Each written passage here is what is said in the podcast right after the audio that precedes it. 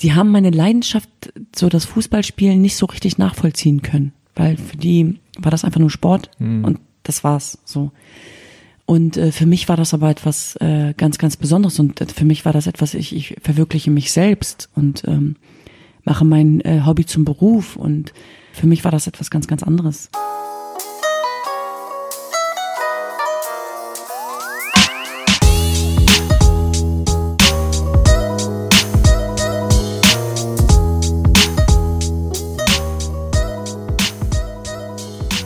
Bevor wir zu meinem Gespräch mit Tuba kommen, nur kurz der Hinweis. Das ist die achte und letzte Episode der Halbe Kartoffel Sportserie. Präsentiert und unterstützt von Integration durch Sport. Das Bundesprogramm feiert dieses Jahr sein 30-jähriges Jubiläum und wird vom Bundesinnenministerium und vom Bundesamt für Migration und Flüchtlinge gefördert. Das wollte ich nur kurz loswerden und jetzt zu meinem Gespräch mit Tuba Tekal. Viel Spaß! Ja, herzlich willkommen zu einer neuen Folge von Halbe Kartoffel. Mein Name ist Frank und heute zu Gast bei mir Tuba Tekal. Hi, grüß dich. Tuba ist richtig, ne? Also, Tuba, Tuba ist richtig, genau. das- Wird ein das- bisschen anders geschrieben, aber Genau, das G hat so einen Kringel oben wie bei Genau. Erdogan, ohne da jetzt einen Zusammenhang bitte nicht, ja. zu ziehen. Aber das ist quasi stumm. Genau, das ist stumm, spricht man nicht. Eher wie so ein H. Also Ah. eher lang gesprochen. Also ne? Tuba. Ja, Ah. genau. Und die Leute sagen aber wahrscheinlich immer Tukba. So sieht das aus. Ja. Also Es wird ja auch so geschrieben, also von daher. aber es gibt wirklich kaum jemanden, der nicht irgendein Issue mit seinem Namen hat. Es ist wirklich so. ja, alle, wenige, ne? also wirklich, egal was, äh, was für einen Namen man hat, egal welche Herkunft, irgendwas ist immer. Bei mir, ich habe nur einen ganz normalen deutschen Namen Frank, aber das ist auch genau das Problem. Also, hey, ne, also das ist, Ja, stimmt. Ja. hätte ich einen koreanischen Namen, würden die Leute sagen so, ah, Ja. kann ich nicht mir merken. Mhm, genau. So, aber irgendwie hat Wie immer, spricht man es aus? genau, ja. ja. Ja, so, du hast dein Perso mir schon äh, bereit äh, gelegt. Mhm. Also, wie gesagt, Tuba, äh, Tekal. Am 5. März 1985 geboren in Hannover. In Hannover. So wie ich. So wie du. Ja. Wir Stimmt. kommen wir beide aus Hannover. Stimmt. Wir haben noch mal, äh, als wir uns letztens zufällig getroffen haben, witzigerweise rausgefunden, dass deine Ja, dass du Cousinen viele meiner Verwandten, äh, Verwandte kennst. Das Sie ist aber auch nicht so schwer, weil, äh, weil Überall. wir sind, wir sind sehr, sehr, eine sehr, sehr große Familie, äh, will ich mal sagen. Ja, witzig, stimmt, ich erinnere mich. Aber die sind ja tatsächlich in meinem Heimatort. Also Genau. in Altwarmbüchen, das ist bei Hannover, Genau. da aufgewachsen. Und Ja, mein richtig. Bruder kennt die sogar. Echt, hast du gefragt? Ja, ja. Super. Ja, ja, ist ja kennt die. witzig. Aber so klein ist die Welt, So ne? klein ist die Und wir Welt. treffen uns in Berlin. So ist es. So, du hast braune Augen, bist 1,72 Meter. Ja, das stimmt nicht Ja. ganz vielleicht. Meinst du? Ja. Bisschen, bisschen, gro- Bisschen kleiner, würde Ja, ich ne? sagen, ja. Das ist auch so ein, Ist geschummelt. ist auch so ein Ding, alle schummeln. Ich würde jetzt, ich würde jetzt sagen, da hatte ich äh, Absatzschuhe an, aber das wird mir keiner glauben, deswegen. Eigentlich müsste da stehen Wunschmaß. Ja, zum Ne? Beispiel. Dann, weil nicht jeder da so ein bisschen schummelt, so wie er gerne. Bei mir steht 1,80. klingt, klingt besser halt als Frank, 1,78. 1,80. Hört sich Mit super an. Schuhen und äh, so leicht erhöht. ja, super. Also, das hätten wir erledigt. Ähm, Mhm. Du bist aufgenommen in den Podcast. Danke. Auch auf dem Foto lächelst du nicht. Ich äh, sehe schwer? da eher aus wie ein Schwerverbrecher. Schwerverbrecher, nicht Verbrecherin. Wohl bemerkt. Ja. Okay, super. Gut, dann ähm, machen wir gleich weiter. Wir haben, also wir müssen kurz anreißen, also deine Wurzeln sind, Doppelpunkt, Ich habe kurdisch-jesidische Wurzeln. Wurzeln. Wurzeln, ja. Genau. Auch Schwierig, schwierig, schwieriges Wort auf jeden Fall. Nee, ich habe kurdisch-jesidische Wurzeln. Meine Eltern kommen äh, aus dem Osten der Türkei, aus äh, Diyarbakir genau genommen. Und sind äh, im Zuge der Gastarbeiteranwerbung nach Deutschland gekommen. Also nach Hannover direkt. hm. wann war das ungefähr? Es war Ende 60er. Ja, Mhm. okay, also schon eine ganze Weile her. Weil das ja die Sportfolge ist, machen wir kurz den Mitgliedsausweis, denn du hast auch einen sportlichen Hintergrund und das eruieren wir kurz mal eben mit vier kurzen Fragen. Also, Frage Nummer eins ist, wie hieß dein erster Sportverein? TSV Havelse. Ah, Genau. kenne ich natürlich auch, äh, Freunde von mir auch da gespielt Ach, haben. Ja. witzig. Ja. Kennst du vielleicht Küppers? Michael Markus Küpper? Äh, Nein, Küppers, doch, die Küppers kenne ich. Ein bisschen Doch, älter. Ja, Ja? ältere Herrschaften, ja, stimmt. Ja, so wie ja, ich also halt. in deinem Alter. genau. Nummer zwei, welche Sportart hast du im Verein betrieben? Fußball. Nur Fußball oder hast du noch was anderes gemacht? Ich habe mal mit 13 Leichtathletik gemacht, aber es war gar nichts für mich. Echt? Ja, das war auch wirklich nur ein paar Wochen, weil ich gemerkt habe, ich bin kein Einzelkämpfer. Ich war zwar gut in dem, was ich gemacht habe, Ja. aber ich konnte das gar nicht, dass ich, dass jeder so auf sich fokussiert war und ähm, nee. So ein bisschen lonely, ne? Ja, Irgendwie. Macht schon so sein irgendwie. Ding, so guckt so. Ja, ich komme ja auch aus einer Großfamilie. Ich meine, ich habe noch, ich habe ja noch zehn Geschwister und äh, irgendwie war das für mich total komisch, dann ähm, wettkampfmäßig da irgendwie alleine. Macht Sinn. Also das kam mir, nee, kam für mich nicht in Frage und dann habe ich das auch nur ein paar Wochen gemacht, dann habe ich aufgehört und erst äh, viele Jahre danach mit dem Fußballspielen angefangen. Das Lustige ist, ich weiß genau, was in den meisten Hörerinnen und Hörern jetzt vorgeht. Die denken sich, habe ich mich gerade verhört? Hat die gesagt, zehn Geschwister? Ja. Aber das stimmt tatsächlich. Du hast zehn Geschwister. Ich habe zehn Geschwister, also ich habe noch äh, sechs Schwestern und vier Brüder, ja. Also ich komme aus einer echten Elf. Deswegen lag Fußball gar nicht so weit weg. Genau. Ja. Da reden wir gleich noch weiter drüber. Nummer drei. Welches war deine Paradedisziplin? Er erübrigt sich natürlich an dem, aber sozusagen im Fußballsport, was hast du da für eine Position gehabt? Ich war mal eine Offensivspielerin, typische Zehn, und äh, je älter ich wurde, desto mehr wurde ich nach hinten verfrachtet. Das Libero. Heißt, so in etwa. Den klassischen Libero gibt's ja so nicht Ja. mehr, aber ich habe irgendwann hinten rechts gespielt und bin nur noch die Linie rauf und runter gelaufen. Und das war am Ende meine Position. Und äh, die letzte Frage des Mitgliedsausweises. Hast du einen Spezialmove oder einen Spitznamen für was, was du irgendwie äh, besonders äh, geeignet, talentiert im Fußballsport? Naja, ich war schon sehr kopfballstark. Ah ja, Ja, genau. Und mit deinen 1,72. mit meinen 1, Geschummelten. 2, mit meinen geschummelten 1,72. Nee, aber ich hatte einfach äh, eine sehr gute äh, Sprungkraft tatsächlich und bin relativ kopfballstark gewesen und die meisten Tore habe ich auch mit dem Kopf gemacht. Ah. Ja. Und hattest du einen Spitznamen irgendwie so? Äh, nicht wirklich. Nee, Also ne? eher, äh, nee, also nichts Witziges. Deswegen. Oder haben die Leute, haben die, was weiß ich, Double T oder irgendwie sowas gesagt? Oder? Äh, nee, also mein, mein Trainer hat mich immer ganz gerne TT genannt. TT. Ja, genau. Ah, okay. Weil Tuba Tekal. Ja. Liegt nah, ne? das war's aber eigentlich. Genau. Jetzt haben einige Spielerinnen haben mal Tubi gesagt. Mhm. Das ging äh, meinem Trainer ganz schön auf die Nerven, weil er meinte, Oh. wir sollen aufhören mit diesen Verniedlichungen. Weil Maike hieß dann Mikey und, und immer so weiter. Und ihr hattet einen und Trainer, einen männlichen Lini, Trainer? Genau. Und hat er gesagt, komm Leute. Und Mädels, ganz ehrlich, also diese Verniedlichungen, die müssen jetzt echt nicht sein, weil wir dann auf dem Platz, ja Leni, ja Mikey. Klingt nicht so gefährlich, aggressiv. Und äh, der wollte, dass wir das bitte lassen. Ist ja lustig. Okay, jetzt kommen die härteren Fragen. Jetzt. Der Klischee-Check. Sieben Thesen, die ich aufgestellt habe zu deiner Herkunft, zu deiner Person, zu deinem sportlichen Hintergrund. Und du sagst einfach, ob das zutrifft, ja oder nein. Hm? Nummer eins, die Menschen, also Menschen heißt sozusagen die Deutschen, das Umfeld, die sehen dich vor allem als Türkin. Ja, Nummer zwei, die meisten haben das Wort Jesiden noch nie gehört. jein. Jein.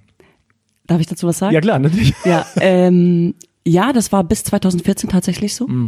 Aber als der IS äh, 2014 in den Irak einmarschiert ist, um eben vor allem Jesiden zu versklaven und umzubringen, ist auch jetzt auch ein ganz krasses Thema, aber ähm, haben sie leider äh, traurige Berühmtheit erlangt. Und seitdem, also seit 2014, muss ich sagen, ist es eben nicht mehr so. Muss ich es nicht mehr so erklären, äh, Ja. was überhaupt Jesiden sind. Aber halt aus sehr traurigem Anlass. Richtig. Nummer drei, die Leute verstehen die ganze Thematik um Türkei, Kurdistan, Jesiden, verstehen die nicht und haben auch nicht so ein Interesse. Also jetzt auch, sagen wir mal, vor 2014. Ja. Okay. Nummer vier, du wirst oft gefragt, warum du eigentlich kein Kopftuch trägst. Nein. Okay. Nummer fünf, äh, in der großen Familie hast du gelernt, dich durchzusetzen. Ja, absolut. Ja, okay. Nummer sechs, Männer haben dich beim Fußball oder auch Jungs am Anfang nicht ernst genommen. Ja, definitiv. Klassiker. Nummer sieben, deine Eltern wollten nicht, dass du Fußball spielst. So sieht das aus. Ja, War auch so. ja. Okay. Ja, deine Eltern, hast du ja schon gesagt, sind äh, Ende der 60er Jahre nach Deutschland gekommen, auch zusammen. Nee, beziehungsweise mein Papa ist erst gekommen und da hat dann war dann ein paar Jahre hier und dann ist er oder ein paar Monate. Dann ist er wieder zurück und hat es dann aber drüben quasi nicht äh, mehr ausgehalten, äh, weil er auch weil wir als Jesiden eben auch dort äh, Repressalien äh, ausgesetzt waren und hat sich dann für seine Kinder ein schöneres Leben vorgestellt und hat dann meine Mutter quasi dann Anfang der 70er und zwei Kinder eingepackt und ist mit denen Richtung Deutschland nach Hannover. Ah, okay. Genau. Warum Hannover? Das ist eine sehr gute Frage, weil äh, Verwandtschaft dann auch schon da war. Mhm. Und so ist es ja dann meistens. Und weil man da eben schon ein paar Leute kannte. Genau. Und in der Zeit, als er hier quasi als Gastarbeiter äh, tätig war in Hannover, hat er auch viele tolle Leute kennengelernt, die ihm äh, auch sehr geholfen haben. Und genau, mit deren Hilfe hat er es eben auch geschafft, äh, irgendwie meine Mama und meine beiden ältesten Geschwister äh, nach Deutschland zu holen und dafür mitzusorgen, auch mit diesen Freunden hier äh, in Hannover, dass eben die Jesiden als politisch Verfolgte hier in Deutschland äh, auch Asylrecht bekommen. Mhm. Und das heißt also, es gab schon zwei Kinder? Genau. Äh, an wie vielter Stelle kommst du? Ich bin die siebte von oben. Kannst du, äh, ein kleines Spiel, kannst du äh, so schnell wie möglich alle Namen von ganz klein bis ganz groß hintereinander also weg sagen? Bis ganz groß. Ich mache eigentlich ja? immer von ganz groß. Oder andersrum, egal. Okay. Ja, kann ich machen. Mach mal. Ja, okay. Muhterem Tekin, Düzen, Tuna, Timur, Tina, Tuba, Tezcan, Taner, Tunintamer. Viele Ts. Neun Ts. Neun Ts. Neun Ts. Hat das System oder war das nur so? Ja, irgendwann tatsächlich. Also ja. nach dem, genau. Die erste und die dritte mit M und D und ab der vierten haben sie dann wieder, äh, also der zweite ist ein T und dann ab der vierten wieder komplett alles T. Ich kenne das aus meiner Familie, aber auch aus anderen Familien, dass die Eltern, wenn sie dann irgendwen rufen wollen, immer sich entweder verplappern. Total. Oder halt äh, alle Namen einfach hintereinander wegsagen. Alle Namen und nur nicht den, den sie eigentlich rufen. Genau. genau. das ist tatsächlich so, ja. Und was hat dein Vater gearbeitet? Er war Fliesenleger und äh, mhm. Lagerarbeiter bei Zwinkmann, Werner Zwinkmann in Hannover. Und es hat ihm da super gefallen. Und deine Mutter hat, nehme ich an, nicht gearbeitet? Ja, ja viele Kinder, schwanger. genau, ständig schwanger gewesen, war aber trotzdem viel putzen. Also hat er für eine mhm. Reinigungsfirma auch gearbeitet und hat uns dann entweder mitgenommen oder, also wenn wir nach der Schule früh zu Hause waren. Wie groß ist denn der Altersabstand zwischen euch? Also die älteste ist 47. Okay. Und die jüngsten, das sind Zwillinge, mhm. sind 27. Okay. Ja, und dann im Grunde so durchschnittlich. Also, also 20 Jahre Unterschied. Also meine Mama war durchgängig eigentlich auch schwanger fast. Wahnsinn. Also früher, so als Kind, war das auch echt etwas, was mich, wo ich so dachte, hm, man kommt ein bisschen zu kurz und es ist echt viel los und man hat das nicht so äh, zu schätzen gewusst, dass man äh, so viele Leute um sich herum hatte. Aber jetzt, wo wir älter sind, muss ich sagen, äh, liebe ich es und kann mir auch nichts anderes vorstellen. Und wir sind mittlerweile also die älteste, wie gesagt, 47, die jüngsten 27. Wir sind jetzt auch alle in einem Alter, wo wir was miteinander anfangen können und wo wir nicht mehr gezwungen werden, die jüngeren Geschwister mit äh, rauszunehmen. Und am Ende, also meine Freunde sollen sich jetzt nicht beleidigt fühlen, aber brauchen wir eigentlich auch gar keine Freunde mehr. Also, Freunde. also wenn man eine große Familie hat, ne? Ja, so in etwa es ist natürlich auch schön, eine schöne Abwechslung zu haben. Aber das ist tatsächlich so, ich, ähm, oder wir alle wissen das mittlerweile echt sehr zu schätzen und ich glaube, es gibt auch nichts Schöneres. Ich finde es auch super, dass wir uns alle auch noch, das werde ich halt oft gefragt, ob wir uns alle überhaupt noch verstehen. Ja. Und, ist äh, nicht selbstverständlich, so. ne? Also gerade bei Geschwistern, man liebt und hasst sich, man geht sich auf die Nerven, äh, man braucht auch den Abstand. Ich nehme mal nicht an, dass ihr jeder alle ein einzelnes Zimmer hattet. nee, tatsächlich nicht. Also wir kommen echt aus, also das war eine kleine Vierzimmerwohnung hm. mit 13 Leuten. Ja gut, aber man, man lernt dann auch früh irgendwie äh, Rücksicht zu nehmen oder eben ähm, sich auch durchzusetzen. Und äh, das sind natürlich so Dinge, wo, wo es heutzutage Schulungen für gibt, äh, die haben wir von, von Kindesbein an einfach mitbekommen. Und äh, deswegen, ja, heute arbeite ich sogar auch mit drei meiner Schwestern zusammen aber ich meine, wie muss man sich das vorstellen? Also es ist einfach nur Chaos die ganze Zeit, oder? Die, die Eltern nee, meine, sind viel am Arbeiten. Eltern, ja, schon, aber irgendwie auch nicht. Also es war irgendwie mhm. auch äh, sehr strukturiert. Also meine Eltern hatten das ganz gut im Griff, beziehungsweise wenn meine Eltern nicht da waren, die älteren Geschwister ja. haben sich dann um die Jüngeren gekümmert, so war das üblich. Auch ich war sechs Jahre alt, als ich meine erste Windel gewechselt habe von meinem dreijährigen äh, Bruder. Also wir haben uns eigentlich gegenseitig alle erzogen und deswegen war da schon so eine gewisse Struktur drin. Ach krass. Aber du hast es schon gerade ein bisschen angedeutet, dass es natürlich nicht immer ganz einfach war und ab und zu hat man vielleicht auch Bock, einfach alleine zu sein oder irgendwie ein bisschen Space zu haben oder vielleicht auch Freundinnen oder Freunde mit nach Hause zu bringen oder so. Hattest du das Gefühl, dass ihr von der Gesellschaft auch komisch beäugt wurdet? Weil also elf Kinder ist nicht normal in Anführungszeichen, ne, Ja. was auch immer das heißt, aber es ist sozusagen für den für den allgemeinen Deutschen ist so sind schon drei Kinder ab vier Kinder war es schon so ah okay das ist so ein bisschen asozial ne Ja, richtig. Tatsächlich. Also das ist auch immer etwas gewesen. Wow, okay, ihr kriegt aber viel Kindergeld und so. Wow. Und so haben das dann Eltern. Oh, so solche okay. Sprüche, ne? Vor allem von Mitschülern dann. Das verletzt natürlich als Kind dann auch, aber ja, im Großen und Ganzen, am Ende des Tages haben wir irgendwie dann auch, auch vor allem mit der, mit der Erziehung unserer Eltern dann auch gezeigt, dass wir eben keine Schmarotzer oder sonst irgendwas sind, sondern dass unsere Eltern uns auch immer gelehrt haben, für Ziele, die wir haben, auch hart zu arbeiten und wir sollten immer doppelt so viel äh, machen wie alle anderen. War mir manchmal sogar peinlich, bin ich ganz ehrlich. Mhm. Bin ich ganz ehrlich. Also das war dann auch immer zu sagen, es, zum Beispiel so eine Situation in der fünften Klasse, da sollten wir einen Stammbaum äh, ja, also, also es, Ja. ja. ja, dann sollen wir so einen Stammbaum malen, also wirklich ma- malen und dann die Namen rein und dann sagt, guckt meine Lehrerin mich an vor der versammelten Klasse und sagt dann, Tuba, bei dir ist es, äh, du musst das nicht machen. Aber ich hatte mich total darauf gefreut, das zu tun. Aber So gerade interessant zu bei mir, dir. Ja, dann sagt sie zu mir, ja, aber Tuba, nee, du musst das nicht machen, alles gut. Dann hast du keine Hausaufgaben. Und irgendwie fand ich das, das fand ich dann irgendwie scheiße, bin ich ganz ehrlich. Darf ich das sagen? hier? Natürlich, ja, ja, klar. okay. Ja, aber das fand, das hat mich sehr verletzt, muss ich sagen. Und da habe ich so das erste Mal, und da haben alle gelacht und dann dachte ich so, echt gemein irgendwie.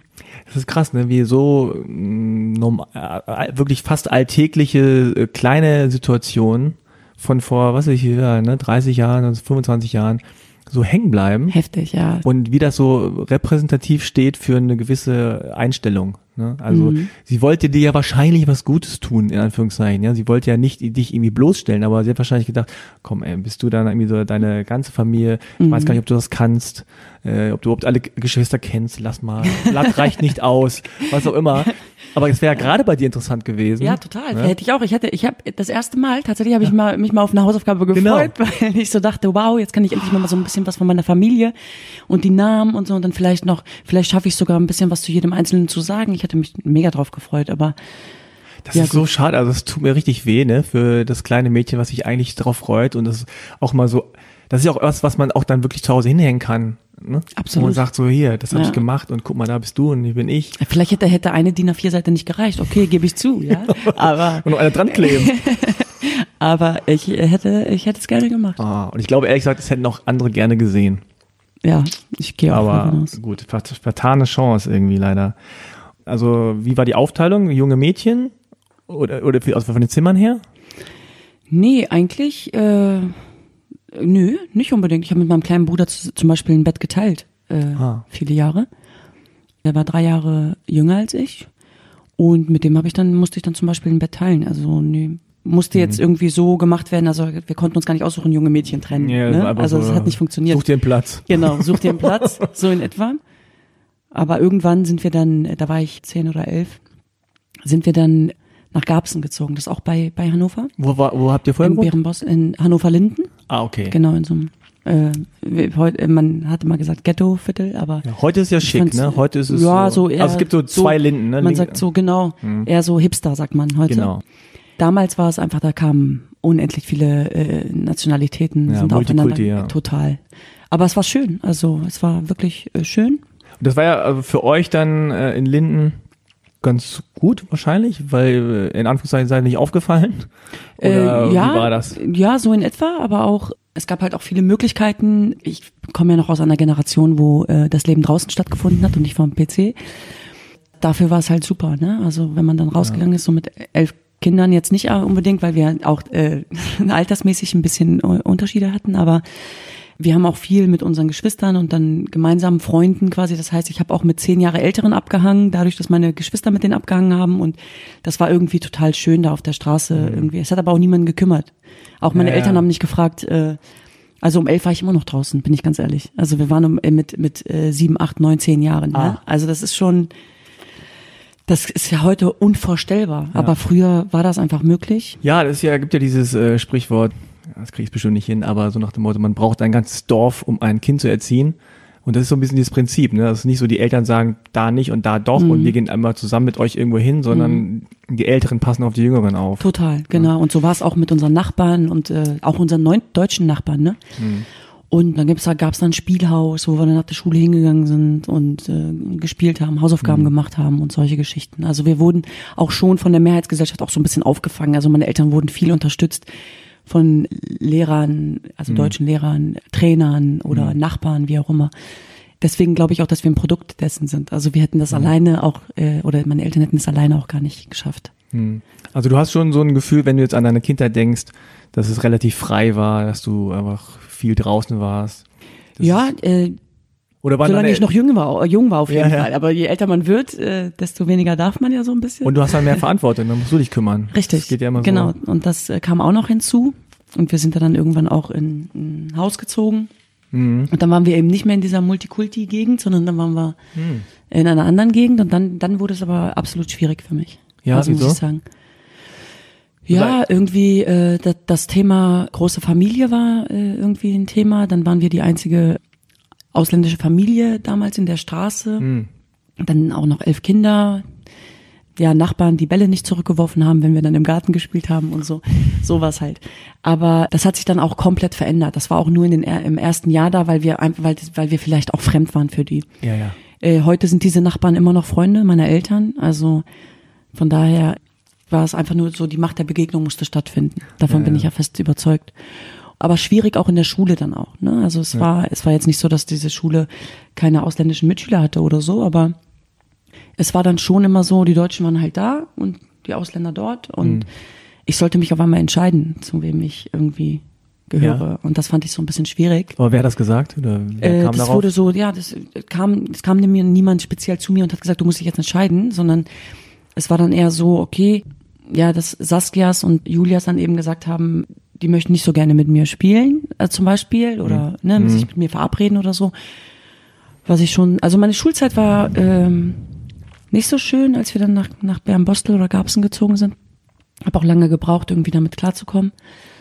Wie, wie hast du da ähm, reagiert? Bist du da nur traurig gewesen? Bist du sauer geworden? Hast du gesagt, dann halt nicht? Äh, ich habe schulisch äh, total abgebaut, muss ich sagen. Ich mhm. wurde irgendwie ich will nicht sagen, dass mich das faul gemacht hat. Ich äh, gehe davon aus, dass ich schon immer faul war in der Hinsicht. Aber ich war dann halt auch einfach so, ich wollte dem Klischee dann auch gerecht werden. So. Mm. Also ich war so eine Trotzreaktion. Ja, das ist ein bisschen so, auch wenn ihr es eher erwartet, dann. Genau. Und am Ende habe ich aber nur mir geschadet. Und deswegen war ich einfach nur total dankbar, als ich ähm, mit 16 angefangen habe, Fußball zu spielen. Also relativ spät. Mhm. Man ist ja eh dann in so einer Phase der Selbstfindung und dann äh, hat man auch so eine Rebellion in sich. Ne? Man hat dann auch, man hat auch diese Einstellung so, pff, dann ist mir alles egal. Mhm. Ja, ihr könnt mich alle mal. Ich mache mein Ding und ich mache das, worauf ich Bock habe. So. Richtig. Aber wenn es da nichts gibt, was einen so auffängt, ne, ob es jetzt Freunde sind oder ein Hobby ist, dann ist es schwierig, dann ist man orientierungslos. Und dann gebe ich dir recht, ja. Dann Absolut. kam aber der Fußball. Ja, bei mir kam dann äh, glücklicherweise der Fußball. Also es äh, hat sich viele Jahre so hingezogen, ähm, dass ich irgendwie sehr traurig war auch und äh, so dann auch nur sehr introvertiert auf einmal wurde, obwohl mhm. ich ah. aus dieser großen Familie kam und so, aber äh, habe dann vieles auch mit mir ausgemacht, habe auch mit niemandem darüber gesprochen, was mich so wirklich in der Schule auch belastet, habe nach vorne natürlich immer gute Miene. Oder ähm, so ein ähm, bisschen die harte? Ja, absolut, so die, ja, natürlich. Taffe, ne, so. Ja, weil alle um mich herum waren irgendwie stark, also vor allem, wenn man aus so einer äh, Familie kommt, mhm. wo dann alle irgendwie so ihren Weg gehen. Und dann kam aber der Fußball mit 16. Also ich habe das Fußballspielen sowieso schon immer geliebt, aber ja, meine Eltern fanden das nicht so witzig, beziehungsweise meine Mama fand das immer nicht so cool, dass ich äh, Fußball spiele. Ähm, also wenn du sagst, so der, der Fußball kam, bist du in den Verein gegangen oder hast einfach? Naja, es war so, dass äh, mein Bruder quasi mich gezwungen hat, jetzt in einem Verein Fußball zu spielen. Älterer Bruder? Mein älterer Bruder, weil er gesagt hat, dieses Talent äh, müssen wir irgendwie fördern. Das, das kann nicht mhm. sein, das ist Verschwendung. Und ah. ähm, ich war ja immer mit denen, also mein, meine Brüder spielen allesamt äh, Rugby, auch äh, Nationalspieler oh, gewesen. Okay. Und äh, die haben immer einmal die Woche, freitags, das weiß ich noch, Fußball in der Halle gespielt. Und dann haben die, äh, meine Brüder, ihre kleine Schwester mitgenommen. Und dann habe ich äh, mit so Rugby-Leuten angefangen, Fußball zu spielen.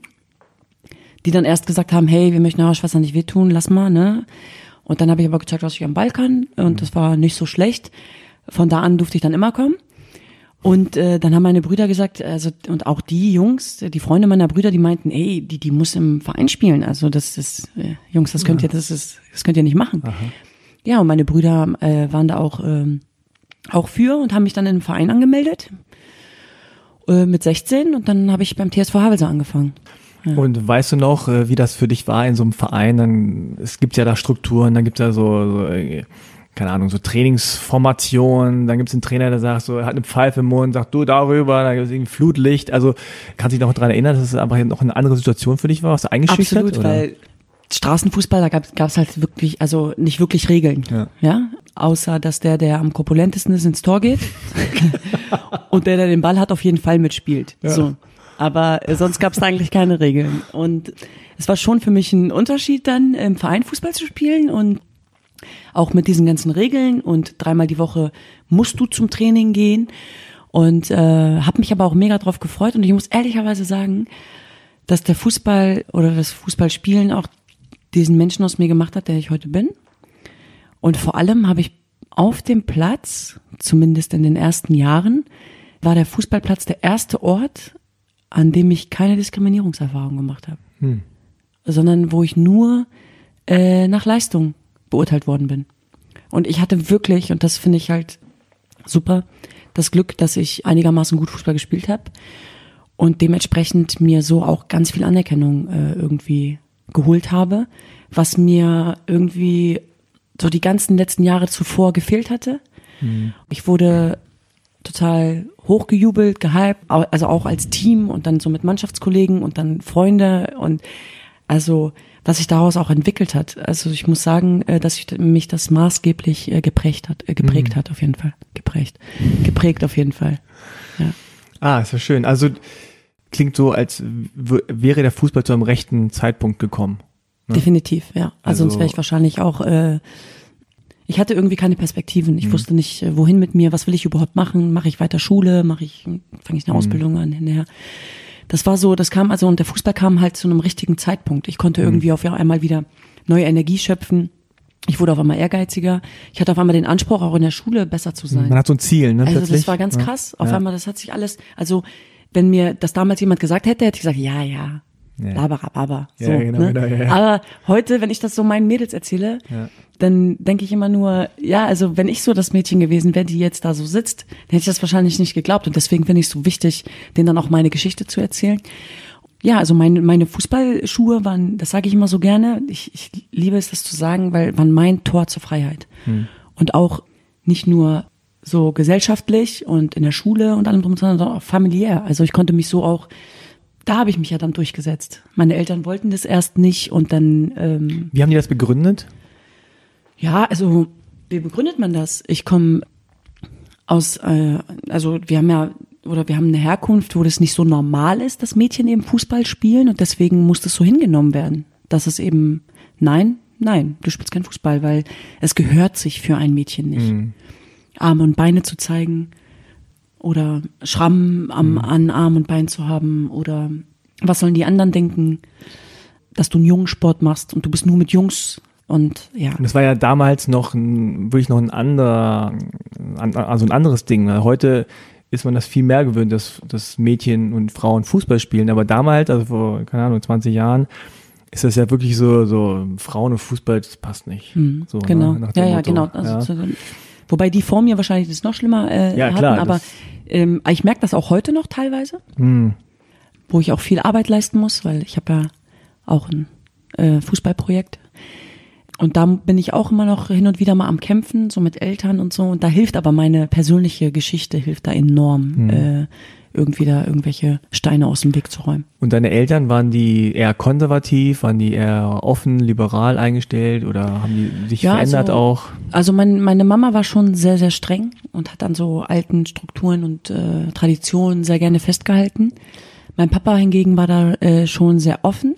Der hat auch immer, der hat, der man, also wobei meine Eltern beide immer gesagt haben, äh, Bildung ist der Schlüssel, ist der Weg die wollten, dass wir zur Schule gehen, dass wir Abitur machen, dass wir studieren, dass wir vernünftige Arbeit finden. Mhm. Und also das war denen schon sehr, sehr wichtig. Also aber die wollten auf der anderen Seite auch nicht so dieses Traditionelle verlieren. Ne? Ja, irgendwas muss und man sich auch festhalten. Man, ne? Genau. Gerade wenn man seine Heimat irgendwie verlassen Richtig, muss. Ja. Genau. Und davor hatten die so ein bisschen Angst vielleicht, merken aber heute, also heute muss ich sagen, also beziehungsweise wir haben ja irgendwann angefangen, unsere Eltern zu erziehen und hm. sie so ein bisschen mitzunehmen in ja. diesen ganzen Prozess. Ihr wart ja auf jeden Fall in der Überzahl, das ist ja, mal eben. gut. Genau. Und da haben die ja auch gesagt immer, ne, wir Ja. kommen ja gar nicht gegen euch an. Deswegen, das war ganz gut, dass wir, dass wir Geschwister zumindest immer alle eine Sprache gesprochen haben. Ja. Und uns Welche da gegenseitig? Äh, Deutsch. Ja. Und uns da gegenseitig einfach unterstützt haben. Und deswegen war das schon auch ein harter Kampf, auch mit unseren Eltern. Aber das hat sich total gelohnt und heute sind sie stolzer denn je und stehen auch zu 1000 Prozent hinter uns und hinter allem, was wir, was wir machen und so, was wir tun. Also ihr Geschwister sprecht untereinander Deutsch. Genau. Und mit den Eltern? Kurdisch. Kurdisch. Genau. Und ähm, ich kann mir vorstellen, also ich habe das ja auch in meinem Umfeld so ein bisschen erlebt, da gibt es dann ähm, Menschen, äh, Jungs, Mädels, die sagen, ja, meine Eltern kommen aus der Türkei, manche sagen dann, ja, wir sind Kurden. Und ich weiß noch, dass ich das als Kind nicht so ganz kapiert habe, weil es tatsächlich irgendwie schwierig ist, wenn jemand sagt, ich bin äh, ähm, kurdischer Abstammung oder ich bin äh, Kur- Kurde und man hat kein Land dazu, ne? man hat keinen Staat, der irgendwo auf der Landkarte auf dem Globus so steht. Dann denkt man sich so, äh, ja, was ist denn das jetzt? Ist, ist, ist, ist Ach so, dann sagt immer, ja, ja, der ist Türke. Und dann so, okay, hä? Also man kapiert nicht so richtig. Ähm, wie war das bei dir? Was hast du gesagt, wenn Leute dich gefragt haben, ja, wo kommst du her oder wo kommen deine Eltern her? Also ich habe schon gesagt, äh, dass ich Kurdin bin und ähm, also kurdische Wurzeln zumindest. Ich habe mich eher gefühlt wie eine Deutsche. Also für mich, ich war eher deutsch. Aber Ja. also ich finde das auch ganz toll zu sagen, dass ich irgendwie beides bin. Ne? Also kurdisch, sowohl kurdisch als auch deutsch. Und ja, es hieß dann tatsächlich auch schon immer, ja, Kurde, ja, aber ihr seid doch Bergtürken oder nicht? Also weil, weil in dem Osten der Türkei, ne? Hm, Ja, sehr viele Berge sind. Genau. Aber ich habe auch immer gesagt, dass wir aus der Türkei kommen, also kurdisch, also türkische Kurden. Ne? Also Ja. das sagt man dann auch schon. Es gibt ja aus dem Irak äh, Kurden, aus dem Iran, aus äh, Syrien und wir sind eben türkische Kurden und deswegen auch sehr türkisch geprägt. Ja, Aber hattest du das Gefühl, die Leute interessieren sich dafür? nee, null. Nee, also die haben das alles gleichgesetzt. Also ich Ja, war ja. auch, ich muss auch ehrlicherweise zugeben, es war auch sehr mühsam, das dann immer zu Ja, erklären. total, also ja. deswegen habe ich dann einfach gar nichts dazu gesagt. Und wenn sie gesagt haben, ah, Türkin, äh, ja, ja, Ja, ja, so- Also das war mir dann auch ähm, irgendwann Gab es denn Ähm. damit mit ähm, ja, Leuten mit türkischen Wurzeln in irgendeiner Weise ein besonderes Verhältnis oder war das war Politik da in dem Fall egal? Gab es da Spannungen? Gab es da irgendwie? Ja, also früher gab's schon auch so manchmal Spannungen, aber man hat so gemerkt, es sind gar nicht so meine Mitschüler, die da so ein äh, großes Problem mit haben, sondern es war so eher das Elternhaus, äh, wo die so mit bisschen mitbekommen haben und wo die dann auch äh, gesagt haben, Mensch, du bist aber gar nicht, äh, du bist gar nicht übel so als Kurdin. Der kann man auch abhängen und du kannst Fußball spielen und so, voll cool. Musstest du viel auch erklären, was was Jesiden sind oder was die machen oder wo die herkommen oder, oder ist Ja, das schon wieder so ein Schritt zu weit, ich- wo man sagt, oh komm, nee, aber also da, also viele haben dann was Jesiden, Jesuiten, was? Äh, also äh, du also bist du Moslem? Ja, okay, aber nee, da habe ich als Kind gar nicht. Also es hat tatsächlich erst im Erwachsenenalter angefangen, dass ich darüber gesprochen habe. Als Kind war mir das auch viel zu anstrengend, weil die Fragen auch komisch waren. Also ich kann das nicht beschreiben, aber es waren ganz komische Fragen so. Ja. Ja, aber ihr glaubt jetzt also, also ihr seid also Moslems, aber du trägst kein Kopftuch. Ich so, nein, wie gesagt, also wir sind äh, Jesiden, sind keine Muslime. Und aber irgendwie haben die es äh, dann nach dem dritten Mal immer noch nicht verstanden und dann habe ich so gedacht, okay, lass es einfach. Ja. Aber es wurde damals auch nicht so viel ähm, über Religion gesprochen, muss Ja. ich sagen. Habt ihr das als Kinder, als Jugendliche irgendwie von euren Eltern mitbekommen? Gab es da bestimmte Rituale? Gab es irgendwas, was ihr gemacht habt, äh, wo dann hinterher sagt, ach so, okay, das machen also Jesiden oder hat das gar keine Rolle Nein, also gespielt? so in der Familie haben wir natürlich darüber gesprochen, ne? Also nur im, im, im Freundeskreis jetzt nicht unbedingt. Äh, aber klar, äh, in der Familie haben wir, ähm, haben unsere Eltern uns natürlich aufgeklärt über das Jesidentum. Wer sind Jesiden und dass wir seit äh, hunderten von Jahren ja auch schon also existieren, aber auch eben, ich erinnere mich dann immer an die Geschichten meiner Oma, die auch bei uns gelebt hat übrigens, also 14 ah, Leute okay. ähm, die dann auch immer ihre Geschichten erzählt hat, auch von Verfolgung und Unterdrückung. Und für mich war das dann immer daran geknüpft eben, dieses Jesidentum. Und äh, mein Vater beispielsweise war ja auch politisch sehr aktiv und ähm, hat ja auch, wie gesagt, mit dafür gesorgt, also dass gerade hier in Deutschland auch Jesiden eben als politisch Verfolgte anerkannt werden. Deswegen, also die Geschichten, die wir so von unseren Oma und Opa und Eltern und sowas kennen, waren eigentlich immer eher sehr traurig über mhm. das Jesidentum. Weil die im Grunde, egal wo sie waren, unterdrückt wurden, Richtig. verfolgt wurden. Genau, weil es war ja, wir sind ja nicht nur Kurden gewesen, sondern wir sind ja auch noch Jesiden gewesen. Das heißt, eine Minderheit in der Minderheit. Als der IS das jetzt auch 2014 gemacht hat, für die sind wir tatsächlich Ungläubige, wir die Jesiden und da muss man sagen, das sind ja Tausende, ich weiß nicht, wie genau die Zahl jetzt ist, aber es sind Tausende Menschen einfach äh, ja, ermordet worden. Richtig, also viele Männer wurden enthauptet, äh, ermordet äh, in der Nacht vom 2. auf den 3. August war das ganz, ganz schlimm und da wurden dann die Frauen versklavt, vergewaltigt und auch heute noch sind äh, ganz viele Frauen, jesidische Frauen in IS-Gefangenschaft. Wir reden hier von Mädchen, 13 Jahre alt, die äh, zweifache Mütter geworden sind äh, von IS-Tätern und mhm. ähm, also solche Geschichten und äh, von Kindersoldaten, wo junge äh, jesidische Jungs quasi gegen ihr eigenes Volk eingesetzt werden und ja, über sowas sprechen wir und das ist eben 2014 ganz extrem passiert. Wir kannten das immer nicht anders, das war jetzt äh, also mhm. ich will nicht sagen nichts Neues, aber es war halt 2014 nochmal in einer Dramatik, weil es im 21. Jahrhundert passiert ist und wir zum ersten Mal aber die Möglichkeit hatten, also die Jesiden die, das erste Mal die Möglichkeit hatten, darüber zu berichten oder nach Hilfe zu schreien, eben über diese Digitalisierung, die, ja, äh, die wir ja im Moment haben und das war eben das erste Mal erzählbar und äh, die Leute haben das erste Mal zugehört. Hm. Ich habe mich noch nie in meinem Leben meiner meiner Religion so zugehörig gefühlt wie in dem hm. Moment. Also ich habe äh, das Deutschsein nicht äh, sein lassen oder mhm. das Kurdischsein oder wie auch immer, sondern ich habe mich aber dieser Religion auf einmal äh, sehr, sehr zugehörig gefühlt und deswegen eben auch äh, mit meinen Geschwistern diesen Verein gegründet. Ja. Aber es waren nicht die großen Medienhäuser, die da vor Ort waren und, und berichtet haben, sondern nee, es war seid im Grunde selber hingefahren. Ja, also meine Schwester ist 2014, äh, ist sie in den Irak mit meinem, mit meinem Vater und ist ja als Journalistin hin quasi und als Kriegsberichterstatterin zurück und Dokumentarfilmerin, weil sie eine Dokumentation quasi, sie hat einfach nur die Kamera drauf gehalten mhm. und äh, kam mit ganz vielen schrecklichen Bildern zurück und äh, Eindrücken, die uns dazu bewogen haben oder auch gezwungen haben, etwas zu tun. Und eben genau deswegen haben wir den Verein Harvard Help auch gegründet, der sich anfangs natürlich primär darauf, ähm, darauf abgestimmt war, jesidischen Frauen und Kindern äh, zu helfen, die in ERS-Gefangenschaft waren. Mittlerweile ist daraus etwas viel Größeres entstanden.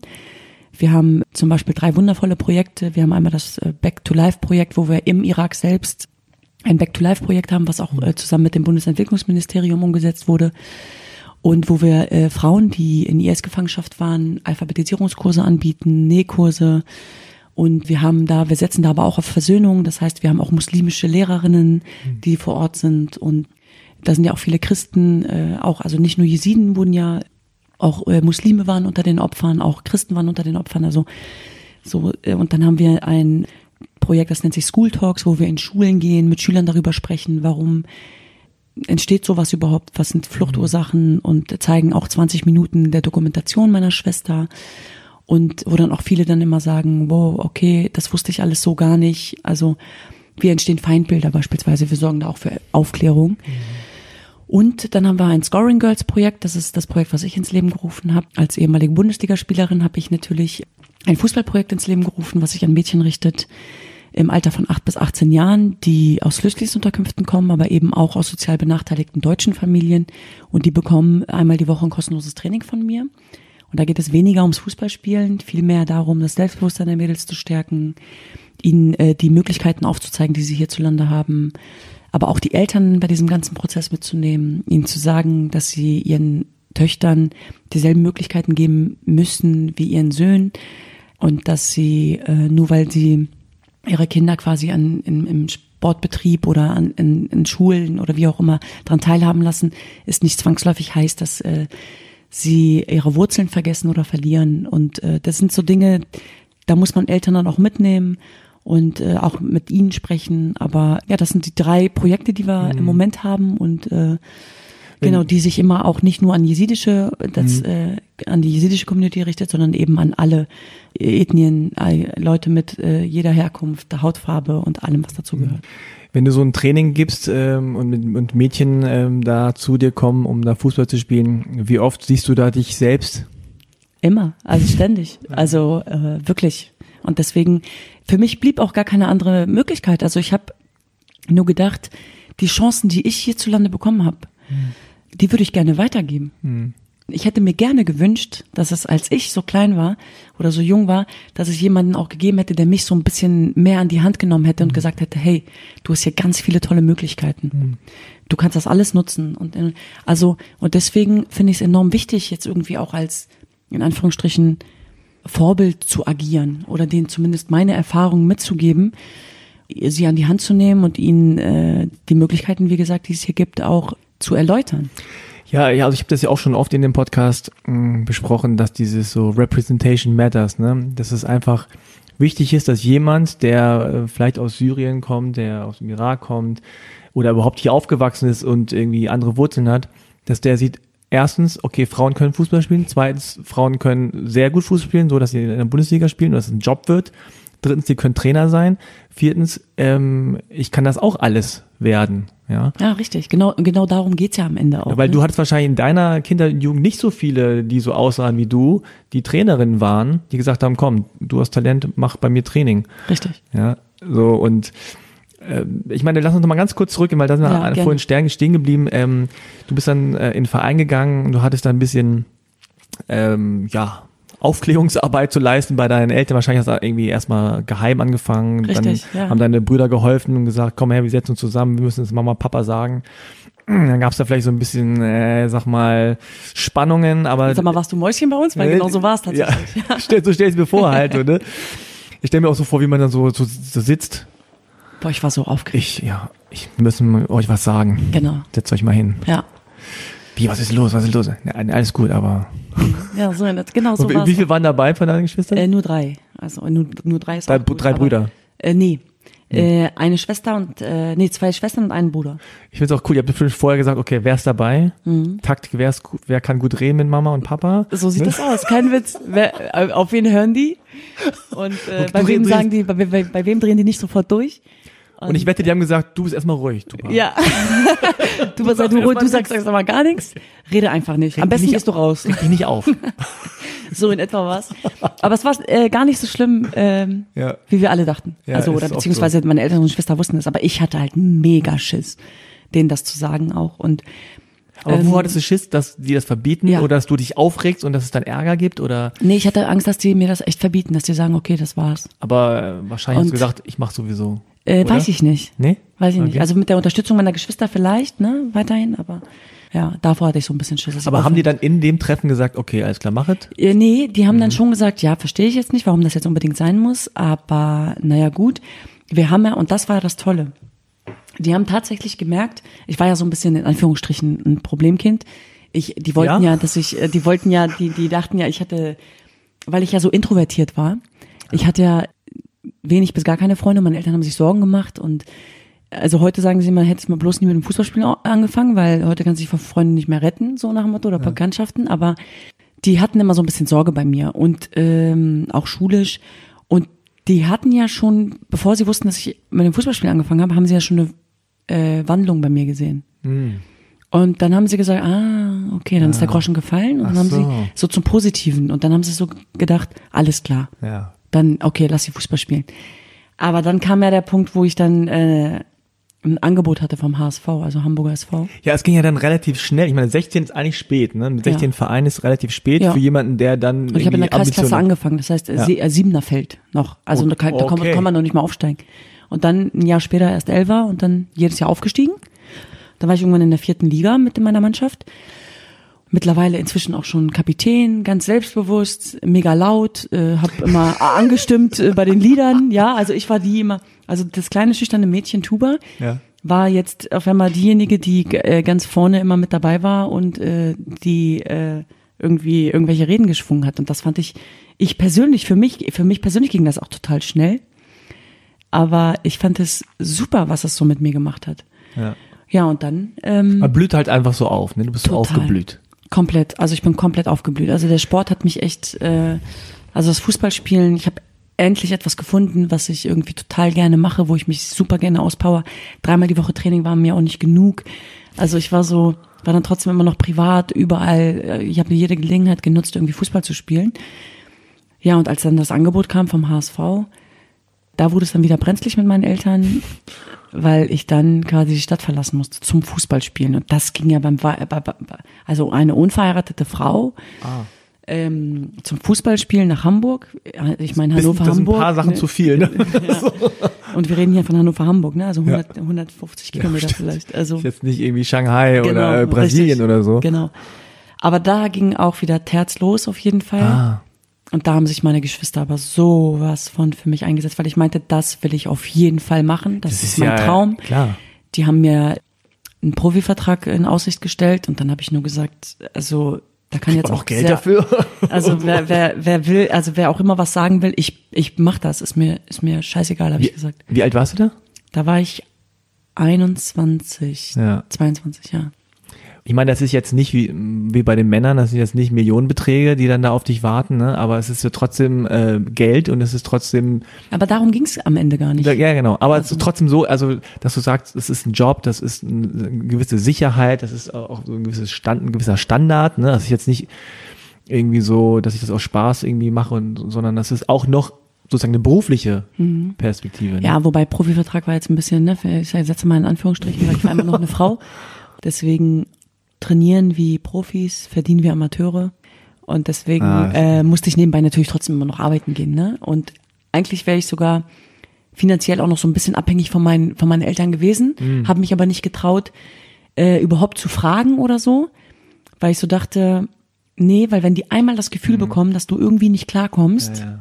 dann musst du sofort wieder zurück, weil ich mir wurde in den zwei Jahren, in den zweieinhalb Jahren, die ich in Hamburg war und auch als ich von da nach zum ersten FC Köln gewechselt bin, ich glaube, fünf, sechs Jahre wurde mir jedes Mal, wenn ich mit meinen Eltern telefoniert habe, immer wieder gesagt, komm zurück, komm zurück, komm oh. zurück. Also dann immer auch die, so, ein, so ein Struggle mit, mit sich und seinen Eltern, mm. dann immer wieder diese, auch dieses schlechte Gewissen und hm. Oh. Ja, und das war äh, schon echt auch echt heftig so. Aber warum wollten die immer, dass du wieder zurückkommst? Einfach damit du ja, da bist? Am, im ja, Schoß also jetzt Familie, am Ende habe ich erfahren, äh, eigentlich ging es meiner Mutter immer nur darum, dass sie äh, wollte, dass sie sagt immer, ich bringe die, die Sonne, die Sonne in, äh, in das Haus. Mhm. Aber äh, es ging auch so ein bisschen darum, die, die hat so, was heißt nicht Kontrolle? Also die wollten natürlich auch immer, dass es, die wollten wissen, dass es mir gut geht. Mhm. Und ich bin natürlich, wenn du zugehört hast, in meiner Kindheit war ich ja schon jemand, der immer nicht so gerne über Dinge gesprochen hat, wenn sie nicht so gut laufen. Mhm. Und aber Eltern spüren das ja, vor allem meine Mutter. Also meine Mutter ist, äh, also die spürt ja alles aus äh, auf Kilometer Entfernung. Sie hat dann auch gespürt, wenn es mir nicht so gut ging und wollte dann einfach, dass das äh, für mich da sein. Und deswegen wollte sie, dass ich dann bei ihr bin. Die haben meine Leidenschaft, so das Fußballspielen, nicht so richtig nachvollziehen können, weil für die war das einfach nur Sport mhm. und das war's so. Und äh, für mich war das aber etwas äh, ganz, ganz Besonderes und äh, für mich war das etwas, ich, ich verwirkliche mich selbst und ähm, mache mein äh, Hobby zum Beruf. Und für mich war das etwas ganz, ganz anderes.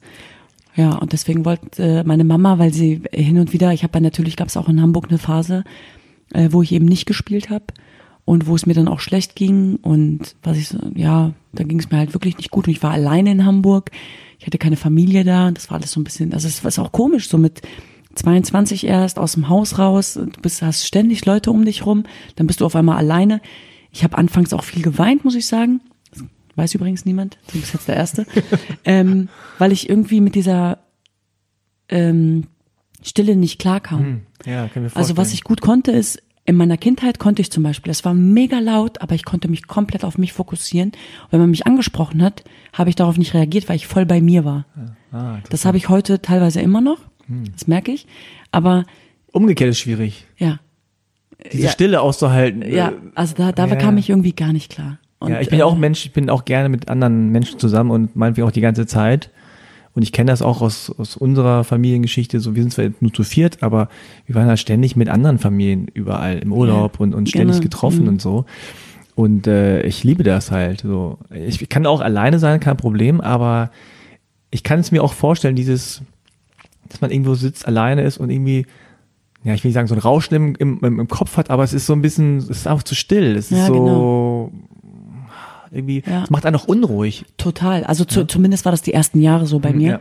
Ich muss sagen, mittlerweile ähm, genieße ich es, Ja. diese Stille, und komme super damit zurecht. Aber das war, wenn du das erste Mal von zu Hause weggehst irgendwie und das auch erst mit 22, das ist irgendwie komisch. Aber es ist halt auch so, wenn du Fußball spielst, du hast Training, du hast immer da äh, die anderen um Ja, dich rum und Action so. Jackson. Ja, Klar, immer natürlich, los, immer ist was los und- und das ist halt auch cool. Also gerade für, für jüngere Menschen ist es halt einfach so, es ist schön, wenn immer irgendwer da ist. Und Mhm. die, und ihr teilt natürlich auch noch eine Leidenschaft, ne? Und man tobt sich ja aus und man geht dann ein, ein Trinken, man äh, redet und, und teilt einfach Dinge, privat auch. Und dann sitzt man da irgendwie alleine so in seinem und denkt so, ah, wann ist wieder Training? So in, so in etwa. Und äh, ich hatte natürlich auch einen schwierigen Start in Hamburg, weil ich war die, die aus der vierten Liga kommt Hm. und denen jetzt den Pla- Platz streitig machen will. So. Und die haben mich nicht so ernst genommen. Ah. Und ähm, das haben sie mich spüren lassen auf jeden Fall. Da habe ich dann auch gemerkt, okay, das Anderer Wind hier. anderer Wind, definitiv. Da waren auch so nette Mädels dabei, aber da waren halt auch so Mädels, die wollten mir schon zeigen, auch im Training dann so weggegrätscht und so. Aber auch das hat mich stark gemacht, ne? Also muss ich ehrlicherweise zugeben. Aber das hat natürlich mit dafür gesorgt, dass ich ähm, mich nicht so wohl gefühlt habe. Ja. Ich meine, du hast vorhin gesagt, dass du so für deine Mutter jetzt die warst, die die Sonne so ins Haus bringt. Das dürfen die anderen zehn Geschwister nicht erfahren. Die Nein, das nicht, ja. Das hat das wahrscheinlich allen erzählt. Und ich, was hat sie dir auch gesagt? Aber gab es denn bei euch zu Hause so eine Art ähm, Hierarchie oder so, so eine Art Labeling, so ja, das ist die sportliche, das ist die ruhige, das ist die lustige, das ist die, ne? Absolut, ja. Ja? Klar, natürlich. Ja. Das Und das hat ja auch genervt wahrscheinlich irgendwann mal, dass man so, ja, ich bin auch nicht nur so oder so. Ja, also ich werde ja heute auch überall nur als die Fußballerin vorgestellt. Also Ja. ich habe ja gar keinen Namen. Äh, Ach so. Genau. Äh, ta ist tatsächlich so. Ich, ach so, du du bist die Fußballerin? Ich so ja, genau. Wen gibt's dann noch? Die Fußballerin, dann gibt's Dann äh, gibt's äh, die Journalistin, dann Ja. gibt's äh, die die Mama, dann gibt's die äh, äh, DJ gibt's noch irgendwie. den, die, genau die DJ. Also ja, also es gibt alles Mögliche. Deswegen Und bei deiner Mutter gibt's da auch irgendwie so, ja, das ist die komplizierte, die nachdenkliche, es ist der unruhige. ja schon so ein bisschen. Bisschen schon, ne? Ja, so ein bisschen. Äh, Aber ihr seid auch alle so quasi- Branding. Ja. Ja, ihr seid auch alle unterschiedlich, so dass man sagt, okay, wir sind nicht alle sehr, sehr ähnlich. Oder merkt ihr jetzt im Alter, ehrlich gesagt, wir sind, Nee, wir sind schon, schon, sehr ähnlich. ja, nee, wir sind schon sehr unterschiedlich. Ja. Doch, würde ich so sagen, dass wir schon sehr unterschiedlich sind, aber wir auch total viele äh, Gemeinsamkeiten haben. Also Mhm. es gibt zum Beispiel eine Ebene, die auch nur wir verstehen, äh, auf die wir uns unterhalten ohne Worte. Hm, ja, Und ich klar. glaube, das ist etwas ganz Besonderes. Also das haben, glaube ich, alle Geschwister. ja, irgendwie schon, ja. Ja. Hast du denn im Sport, also gerade auch im Profifußball, äh, Diskriminierung erlebt oder halt auch so, ein- so ein unfaires Branding, wo du dann nochmal so eine neue Perspektive bekommen hast, wo du sagst, ah, ah, so sehen die, weil du gerade gesagt hast, die haben mich so gesehen als die, die aus der vierten äh, Liga kommt. Ne? Gab es da auch noch irgendwie was anderes? Also meine Mitspieler nie, muss Mhm. ich ehrlicherweise zugeben, also was so meine, meine Herkunft oder so betrifft. Aber Gegenspielerin? Und äh, Ja, oft. Ja? Auch Trainer, der Gegenspieler, also ganz äh, oft dann. Wie, was haben die aber, so gesagt? Ja, oder Eltern vom, vom, von der Tribüne aus nimmt der scheiß Türke den Ball ab und so. Also so, so, so Dinge. Okay. Aber was ich immer ganz toll fand, war, dass mein Verein, egal wo ich gespielt habe, auch immer total zu 1000 Prozent hinter mir stand. Ja. Und dann auch immer beim DFB das auch immer eingeleitet hat und so. Also das war schon so, dass man dann darüber sprechen konnte. Also wenn ich jetzt mit, es hört sich jetzt vielleicht, aber es war tatsächlich so, wenn wir so im Osten gespielt haben, ob jetzt Jena oder äh, wie auch immer, äh, dann war das da schon anders, auf jeden Fall, ja. Definitiv. Was sehr schade ist, aber am Ende des Tages über, habe ich dann versucht, eben mit Leistung zu überzeugen und den so, ich sag mal in Anführungsstrichen, das Maul zu stopfen. Aber äh, ist mir auch oft gelungen. Also von daher passt das schon. Einfach Tor schießen und dann hier den hier so. Finger auf den So, Mund. so in etwa, nein. Also provoziert habe ich jetzt nicht, aber Ja.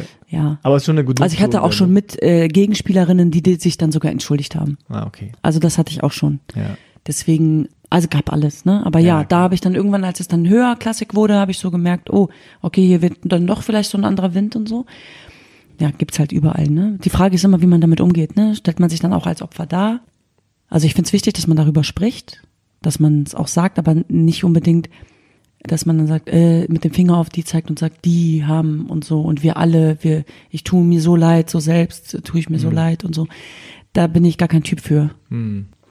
Habe ich auch von zu Hause aus ganz anders mitbekommen. Also dann eben umzuswitchen und daraus irgendwie so Stärke oder Kraft zu ziehen. Was ja nicht immer einfach ist. Ja. Brauchen wir nicht drüber reden. Zieht Hört dann ja auch runter, ne? Also ist Also unschön. absolut. Also natürlich. Also als als Kind hatte ich echt meine Schwierigkeiten damit. Aber ich habe das komplett mit mir alleine ausgemacht. Und ich dachte, die anderen haben recht. Das war so. Das war so ein bisschen das Problem. Und deswegen habe ich irgendwann gelernt, darüber zu sprechen, weil ich gemerkt habe, äh, das ist so das Wichtigste. Habt ihr denn, ähm, also auch Kinder, Jugendliche, hast du dann äh, auch mit deinen äh, Geschwistern äh, drüber gesprochen, was dann andere sagen? Oder hast du das für dich behalten immer? Oder hast du von denen das mitbekommen, dass die da, dass die da irgendwas erleben? Also ich kann mich jetzt nicht wirklich daran erinnern, dass ich mit meinen Geschwistern darüber gesprochen Ja. hätte.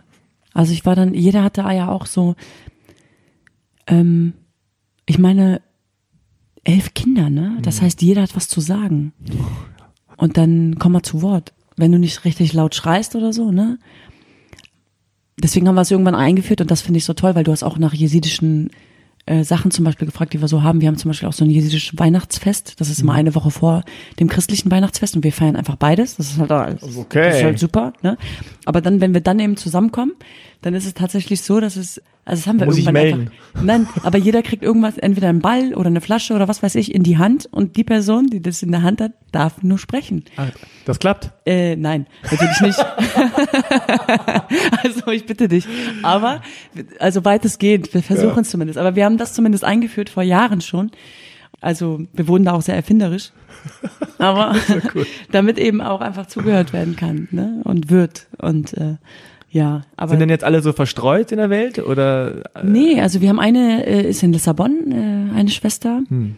die ist in Lissabon und liebt es dort auch. Ja, Lissabon ist da, ist ja, also die bleibt da, denke ich auch. ist doch super für euch, könnt ihr immer besuchen Aber gehen, ich immer. muss dir echt was, ich muss was gestehen und ich muss was beichten. Ich war echt noch nicht da und ich bin auch ganz traurig darüber. Ich muss mir das jetzt ganz, ganz fest, vornehmen. Also ich glaube, ist im Winter traurig. machen, weil da sind immer 18, 20 Grad. Ist so, ne? Ja. Ja, Und gut. Einfach mal ein Wochenende hin. Am genau. Meer, kannst mit der Bahn zum Meer fahren. Ach, wie schön. Ich war da echt noch nie, ne? Sie, sie schickt uns halt immer Videos und Fotos und ich denke immer nur wow, wow, wow. Ja. Aber hab's tatsächlich noch nicht geschafft, äh, dahin zu fahren. Dann sind äh, drei meiner Schwestern hier in Berlin und ich bin in Köln. Hm. Der Rest ist in Hannover geblieben. Hm. Wobei ich aber auch äh, pendel zwischen Köln und Berlin. Also Hm. ich bin in beiden Städten eigentlich immer. Und dieser Verein, also Scoring Girls, also dieses Projekt innerhalb dieses Vereins äh, von Harvard Help, da kommen jetzt dann äh, Kinder zu dir, also Mädchen, die spielen dann da und ihre, du redest mit den Eltern.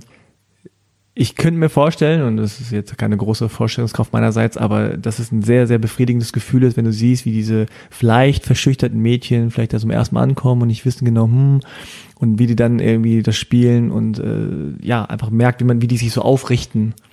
Ja, wie den, wie denen einfach so eine Lebensfreude äh, auf, auf dieser sportlichen Ebene beigebracht Ja, wird. total. Also das gibt mir auch, ähm, viele sagen immer, es ist toll, was du machst, Tuba, aber ich finde auch, dass diese Mädels Hm. mir auch unheimlich viel geben.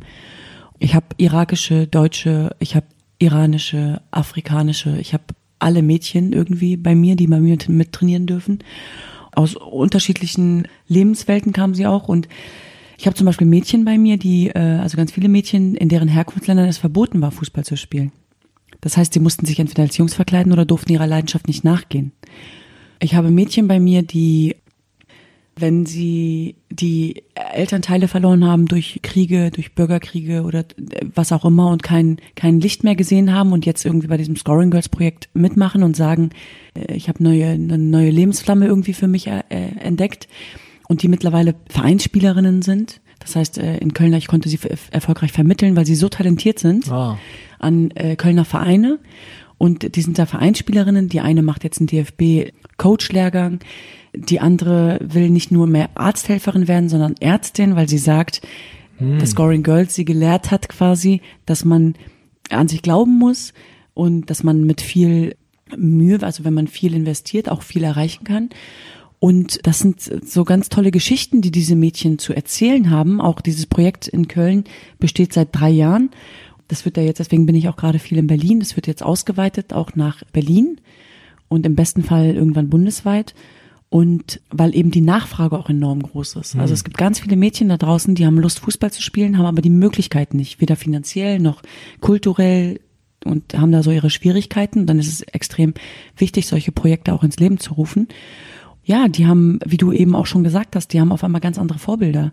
Die sehen eine Bundeskanzlerin, die, für die ist es dann so, wow, Frauen können hier echt vieles werden, so, ne? Dann sehen die Journalistinnen wie Anne Will, die auch schon glücklicherweise und netterweise des Öfteren bei unserem Training teilgenommen hat oder bei unserem Benefizspiel.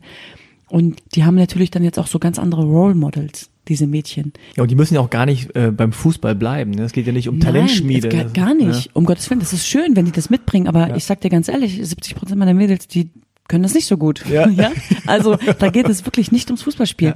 Und ich möchte das auch nochmal ganz klar sagen. Es geht um was ganz anderes. Es geht um Teamgeist, Disziplin. Es geht um das Selbstbewusstsein der Mädels zu stärken. Es geht darum, ihnen das Gefühl zu geben, dass sie dazugehören, dass sie mitbestimmen können, dass sie mitmachen können, mitmischen können. Und ähm, es geht darum, dass sie äh, dann aber auch ganz viel mit nach Hause nehmen. Das heißt, die gehen dann auch nach Hause, reden dann auch mit ihren Eltern. Ich bin auch viel im Austausch mit Eltern, mit Lehrern, wo es auch darum geht, auch um die Entwicklung der Mädchen geht es. Also, dass die Eltern auch so ein bisschen das Gefühl haben, äh, wir sind denen irgendwie alle nicht scheißegal, sondern da ist jemand, der kümmert sich tatsächlich um uns und irgendwie, ja, wir müssen auch was tun dafür, aber wir sind nicht alleine. Und ich glaube, das ist etwas, äh, so dieses äh, Miteinander ist schon etwas ganz Tolles. Ich meine, das ist ja das ähm, Besondere vielleicht auch hier an Deutschland, dass es diese Möglichkeiten gibt, ne? dass man irgendwie alles in Anführungszeichen erreichen kann, wenn man an sich glaubt, wenn man, äh, wenn man hart arbeitet und so weiter. Aber es ist schon so, für bestimmte äh, Gruppen muss man auch sich die Chance nehmen, ne? Oder man muss sie, man muss, also es wird einem nicht in die Wiege gelegt, so hier, such dir aus, sondern man muss auch äh, dafür ein bisschen kämpfen, beziehungsweise an, an, an deiner Stelle jetzt zum Beispiel, oder auch für mich jetzt so, das macht kein anderer. Ja, kein Mhm. anderer macht so einen Podcast, sondern ich mache das dann halt selber. Ja. und kein anderer macht genau äh, für, für diese äh, Mädchen so ein, also klar, es gibt welche, die das machen, natürlich, aber man kann nicht so drauf hoffen, es ist nicht einfach schon da, Ja, ja, genau. ja, sondern du weißt, es gibt diesen, dieses Bedürfnis und du bist auch die richtige Person, das zu tun. Ja, aber Ja. ich bin äh, auch ganz ehrlich, ich glaube auch, äh, und da zähle ich dich mit zu, wir sind halt auch keine Menschen, die irgendwie nur labern, ja. Und das wünsche ich ganz vielen, dass die eben nicht nur so viel labern, sondern eben auch mal machen. Und äh, wenn wir es nicht machen, wer, wer dann? Ja. Ja. Und ähm, vielleicht nehmen sich dann andere auch ein Beispiel daran. Und deswegen ist es, glaube ich, extrem wichtig, dass wir auch aktiv werden. Das heißt, Ja, dass äh, man nicht kein- nur da sitzt und sagt, das macht ja äh, kein anderer für mich. doof und genau, so. also es kann, ich kann, ich kann ja nicht da sitzen und mich beschweren und aber dann äh, im Umkehrschluss nichts dafür tun, dass es anders wird. Das ist der total falsche Weg und meine Eltern, muss ich ehrlicherweise sagen, haben uns auch entsprechend ent- erzogen. Also meine Mutter hat dann auch immer gesagt, ich weiß nicht, ich persönlich weiß jetzt nicht, ob das auch immer gut ist, aber meine Mutter, wenn wir zum Beispiel mit Geschichten von Diskriminierung nach Hause kamen oder wie auch immer, dann hat sie gesagt, ja, deine 100 Prozent reichen nicht, dann gib 200. Ob das jetzt immer richtig ist, weiß ich Ja. nicht, aber das haben wir dann gemacht. Ja, das ist auch so eine. Also ich, ähm, verstehst du? ja, ja, total. So, am Ende des Tages hat das uns natürlich auch äh, weitergebracht, aber Ja, aber das ist diese Mentalität, es ist ja auch ein bisschen äh, so dieses Kli- Klischee bei Asiaten. Es ist so, okay, du kannst da sitzen und rumheulen und du kannst irgendwie da dich beschweren. Das, klar kannst du es machen, aber es ändert sich dadurch nichts. Nichts, die anderen ändern sich, die anderen ändern sich dadurch nicht. Oder du musst halt einfach äh, noch besser sein als die anderen. und Dann können die gar nicht anders, In die Hand ne? nehmen. Ja. ja. Und äh, als Kind oder Jugendlicher denkst du natürlich so, äh, toll. ja. Aber ehrlich, Erstens werde ich Ich diskriminiert gar- und ich jetzt hab muss ich noch härter arbeiten. Ne? vor allem, Super. äh, äh, ich habe schon so wenig gemacht, ja, und dann soll ich aber mal mehr machen. Ja, aber ich weiß auch noch, dass gerade in der Pubertätsphase, dass man irgendwie auch sich so ein bisschen so suhlt in diesem, hey, alle sind gegen mich. Und Ja, natürlich, das äh, ist voll ja unfair. In, in, bei, so. bei Teenies ist das ja natürlich. Ja, es das ist halt generell so, ne? Ja. Ich glaube, das, das macht jeder durch von uns Ja. in diesem Alter. Ja. Zwischen äh, 12 und äh, 17, 18, das sind so die prägendsten Jahre, glaube Ja. ich. Wenn man da nicht irgendwie schon so ein bisschen auch an sich selbst glaubt, vor allem. Deswegen, Ja, vor allem irgendwas hat, was einem Spaß macht und was man gut kann. richtig. So. Und deswegen ist es uns zum Beispiel auch wichtig, wir haben ja eine weitere Initiative ins Leben gerufen, German Dream heißt die. Hm. Ähm, da geht es darum, dass wir zum Beispiel an Schulen gehen und verschiedene Wertebotschafter an Schulen schicken. Ähm, mit äh, Zuwanderungsgeschichte, ohne Zuwanderungsgeschichte, ein bisschen berühmt aus Politik, vielleicht äh, Schauspieler, aber auch Leute eben, die einfach eine tolle Geschichte zu erzählen haben, die eben nicht so äh, berühmt sind, die sich dann da vorne hinstellen und von ihren Hürden einfach mal erzählt, Mhm. den Schülern. Und den Schülern einfach mal sagen, was ihr persönlicher German Dream eigentlich ist. Oder was für sie der wichtigste Wert ist.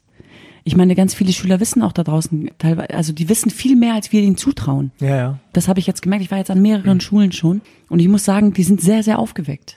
Wir machen denen nichts vor. Und ich glaube, dass es extrem wichtig ist, eben gerade deswegen auch mit Schülern zu sprechen und ihnen zu sagen, ihnen auch zu vermitteln, wie wichtig es ist, an unserer freiheitlich-demokratischen, also diese Werte, die wir haben, eben auch festzuhalten und dafür zu kämpfen. Wie wichtig es ist und wie gut es ist und wie gut wir es vor allem haben. Da ist es auch egal, ob äh, jemand Aische heißt oder, oder Sabine. Ja, also das ist vollkommen egal, weil in Ja. dem Alter ist jeder in so einer Selbstfindungsphase und jeder möchte einfach äh, nur wissen, okay, habe ich die Möglichkeit oder nicht oder schaffe ich es, ja, weiß ich nicht. Und dann ist es extrem wichtig, dass man irgendwie mit entsprechenden äh, Wertebotschaftern eben an Schulen geht und sagt, hey, ich war mal ehemalige Bundesligaspielerin und habe das und das Projekt ins Leben gerufen, aber Leute, also mein Weg war auch ganz schön steinig. Ja. Und äh, ich hatte auch nicht unbedingt viele Leute, die an mich geglaubt haben. Und ich glaube, es ist wichtig, dass man den, den Schülern auch vermittelt, dass der wichtigste Gedanke vielleicht auch ist, an sich selbst zu glauben. Ja, und ich bin äh, ab und zu auch mal in Schulen und äh, mach da so Workshops. Und ich merke immer, wie wenig die selber sehen, wer sie sind und was sie können. Und wenn ich dann irgendwie sage, hey, also ich finde, du hast voll Talent für Podcast oder ich finde, du kannst gut reden oder ich finde, du kannst das und das gut oder dann sind die immer überrascht und denken sie so, echt, ja, kann ich, echt, wusste ich nicht. Und ich glaube, manchmal reicht das, ich kenne das auch von mir noch, dass es so ein, zwei Personen gibt, die einfach sagen, weißt du was, ich glaube, dass du das kannst. Ja, absolut. Selbst wenn du es selbst nicht glaubst, denkst du, echt, okay, wenn der das glaubt, dann muss irgendwas dran sein, Ja. weil der macht das ja professionell oder der ist ja Fußballtrainer, wenn der sagt, du spielst gut, dann heißt das schon was. Und ich glaube, das sind so kleine Schritte, wo man einfach dann selber merkt, okay, vielleicht kann ich das wirklich. Ne? Und, Absolut. und es ist ja einfach so ganz menschlich, wenn die Menschen mit sich zufrieden sind, wenn sie was haben, wo, wofür sie brennen und wo, wo, was sie wirklich gerne mögen und gut können, sind die zufriedener und dann behandelt man andere Menschen auch besser. Ja. Das ist so eine ganz einfache Gleichung. Total. Und, Eigentlich äh, ja für uns beide schon. An sich ist es schon so, ja. Ja. Aber manchmal ist es dann doch im Leben schwerer äh, und, und äh, man kann dann natürlich nicht immer sein Bestes geben oder nicht immer zu jeder Zeit wissen, das ist jetzt mein Weg. Mhm. Halt auch immer Auf und Abs. Ja. Wann äh, gibt es das nächste Familientreffen? Dann jetzt bald Weihnachten? Im Dezember, denke ich, ja. Ist das nicht immer ein logistischer äh, Aufwand? Oder Doch, aber das alle? nehmen wir alle in Kauf. genau, also da freuen sich auch meine Eltern immer mega drauf. Und also ich freue mich da auch schon sehr drauf irgendwie. Das Jahr ging super schnell vorbei. Äh, frag mich nicht, wie das passiert ist. Je älter man wird, desto schneller geht das Jahr Das ist vorbei. schlimm, Das ist schlimm, leider so. schlimm. Ich meine, ich gehe auf die 35 jetzt zu. Ja, verdammt, ich bin alt geworden. Aber äh, ja, wir freuen uns schon mega drauf. Ich freue mich auch immer, auch wenn ich hier mit meinen Schwestern zusammenarbeite, ist es schon so, dass man aber trotzdem, es geht ja auch immer nur um Arbeit und es geht ja auch immer, also ne, die Arbeit bestimmt unser Leben tatsächlich, weil es natürlich auch Themen sind, die immer sehr aktuell sind. Deswegen freue ich mich aber auch schon mega auf Dezember und ein bisschen Family Time und wo wir vielleicht einfach mal äh, auch so alles so sein lassen können. Was macht ihr dann? Dann sitzt ihr da und esst und trinkt und labert? Oder? So wie alle Familien Ah. das wahrscheinlich machen. Also so fünf bis sieben Kilo zunehmen, in der Küche stehen, dann aber auch viel reden. Und Was gibt's denn zu essen eigentlich? also bei, tatsächlich ist es so, dass bei unserem jesidischen Weihnachten, wie ich jetzt, jetzt sage, gibt es kurdisches Essen, also gefüllte Paprika, Auberginen und Zucchini beispielsweise. Und bei unserem, also das bei dem christlichen äh, Weihnachtsfest, was wir feiern am 24. Macht ihr dann einfach so eine Woche lang durch oder? So in etwa, ja. Ja. Und bei dem äh, christlichen Weihnachtsfest ist es so, da gibt's dann tatsächlich auch Kartoffeln, Rotkohl, also da gibt's dann typisch. Ach, ihr macht da so richtig. also äh, da, und da gibt's auch erst Geschenke, übrigens. Wir, ja, nein, nicht jeder bekommt ein Geschenk von mir, sondern wir wichteln. Also wichteln ist, wir ziehen einen Namen von der jeweiligen Person, die, der wir dann, Ah. die wir dann beschenken müssen. Ah, okay. Weil das wäre sonst zu teuer. Das wird echt teuer. Ja, sonst arbeite ich ja das ganze Jahr nur für, für Ja, Weihnachten. ja, und vor allem, das endet ja nicht mit der, mit der Übergabe. Nee, also, natürlich nicht. ja, aber so ist es. aber ja, ich, also puh, für deine Eltern Kann ich mir echt vorstellen, damals, wenn die dann Geschenke besorgen müssen für alle Kinder. Ich weiß nicht, wie es mit Urlaub. Nee, ich muss sagen, nee, also das, dieses christliche Weihnachtsfest haben die Jüngsten eingeführt. Ah. Die Zwillinge, das war vor ein paar Jahren. Ach so, vorher gab's das gar nicht. Nee, wir haben, wir hatten, meine Eltern, meine Mutter hat zwar immer einen Baum hingestellt, erst war es ein Plastikbaum. Hatten wir auch Äh, noch mittlerweile ist es ja, mittlerweile ist, äh, wo der, die Bäume wurden immer größer, ähm, das Essen immer mehr. Und dann haben meine Geschwister, äh, die jüngsten beiden, die waren es leid, irgendwie nach den Ferien, ich meine, wir kennen wir alle, irgendwie nach den Ferien dann in die Schule zu gehen. Und was hast du bekommen? Ja, gar nichts, wir feiern das nicht oder so.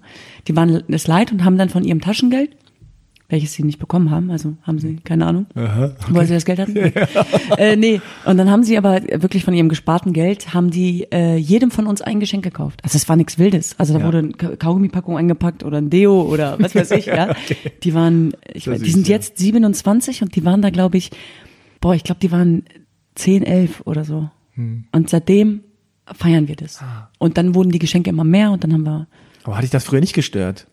Mega. Ja, ne? Aber es hat ja dazugehört, was soll ich sagen? Natürlich hat mich das gestört. Hm. Irgendwie. Und man hat dann leider auch ein paar Geschichten erfunden. äh, weil man dann irgendwie. Ich habe so eine weil alle Lego waren- Ritterburg gekriegt. Die Ja, ist riesig, also, riesig. okay. Ich muss dir mal zeigen, ich muss mal Ja, vorbeikommen. So in etwa, oder? Also das war echt heftig. Also ja, weil alle immer irgendwie so erzählt haben oder Urlaube und so. Das war ja bei uns gar nicht möglich. Ja, also ihr seid wahrscheinlich nie in Urlaub gefahren, Nee. oder? Also nein. Also dann erst später, wenn mein, mein ältester Bruder hat uns dann irgendwann mal ins Auto gepackt, so die Jüngeren, und dann sind wir nach Dänemark gefahren. Aber das war's. Also Hm. ist ja auch alles so eine finanzielle Geschichte gewesen. Aber ja, trotzdem. Ähm, nee, ich freue mich mega auf die Weihnachtszeit. Also wirklich, ich freue mich einfach äh, auf diese Familienzeit. Ja, schön. Ja, und wir überlegen sogar gerade auch alle gemeinsam äh, Silvester zu feiern. Finde ich auch schön. Cool, dann noch eine Woche dranhängen einfach. Ja, warum nicht, mein Gott? Nein, also wir arbeiten ja dann trotzdem immer, ne? Das Ja. ist ja bei uns Ja, so. schön. Ja, Tuba, dann sag noch mal, äh, wo kann man euren Verein, ihr habt ja jetzt also German Dream, Hover Help, Scoring Girls, äh, sag mal alles, was es da gibt. Was soll man abonnieren, was Naja, soll man so also, hingehen? ja, also gerne, äh, gerne äh, Harvard Help äh, abonnieren auf Instagram und Facebook und gerne, ihr könnt uns auch gerne jederzeit unterstützen, wenn ihr auch Ideen habt. Äh, wir sind da sehr offen. Wie kann man euch unterstützen? Also Geld spenden? Geld spenden äh, natürlich und ähm, ja und bei German Dream ist es beispielsweise so, wir sind da auch, da wir dadurch, dass wir in Schulen unterwegs sind, immer auf der Suche nach Schulen, die Interesse haben, dass Wertebotschafter da hinkommen oder auf der Suche nach Wertebotschaftern, die Lust haben, für German Dream an eine Schule zu gehen. Also auch da kann man uns jederzeit unterstützen und ansonsten auch gerne meine private Seite, da kann man mich auch immer anschreiben, wenn es irgendwas gibt. Wann ist Training bei Scoring Girls? Mittwochs ist immer Training in Köln und bald aber zweimal die Woche und in Berlin starten wir hoffentlich dann ab Januar mit den Scoring Girls Berlin. Aber dann in der Halle. Natürlich draußen? nicht. Na, draußen natürlich. Echt jetzt? Ja, klar. Nur die Harten kommen in den Garten. Nur so heißt es doch, oder? Weiß es Ja. auf jeden Fall.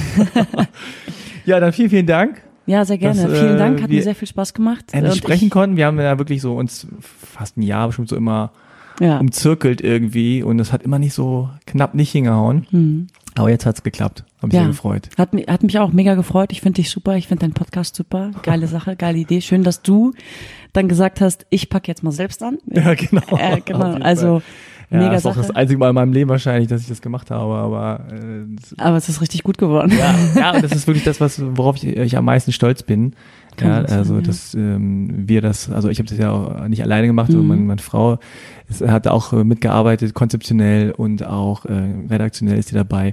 So ist auch so ein Family-Ding. Ne? Ja, aber immer ich muss auch ehrlicherweise Beste. sagen, alles, was wir machen, machen wir ja nicht, äh, und wir würden ja nie so weit sein, wie wir sind, wenn Mhm. es nicht immer Leute geben würde, die einen auch unterstützen. Und ich muss auch Ja. ehrlicherweise sagen, ich bin auch so dankbar, nicht nur äh, für meine Geschwister, sondern auch für alle um uns herum, die uns bei all dieser Arbeit, äh, die so viel Schwere hat, äh, uns gleichzeitig so viel Hoffnung geben und uns immer unterstützen und immer für uns da sind.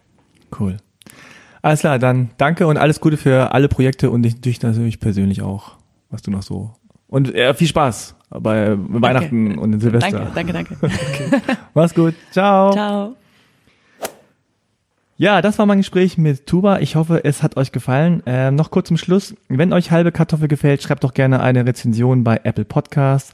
Ihr könnt auch gerne fünf Sterne ähm, vergeben. Abonniert den Podcast bei eurem Podcatcher, bei Spotify äh, oder erzählt es einfach allen weiter, die ihr kennt. Das hilft mir immer sehr, also das glaubt man immer nicht, aber ist so. Danke an das Bundesprogramm Integration durch Sport für die tolle Kooperation und großen Shoutout an alle Menschen, die sich sportlich, aber auch gesellschaftlich engagieren. Dann macht's gut, danke fürs Zuhören, bis zum nächsten Mal. Tschüss.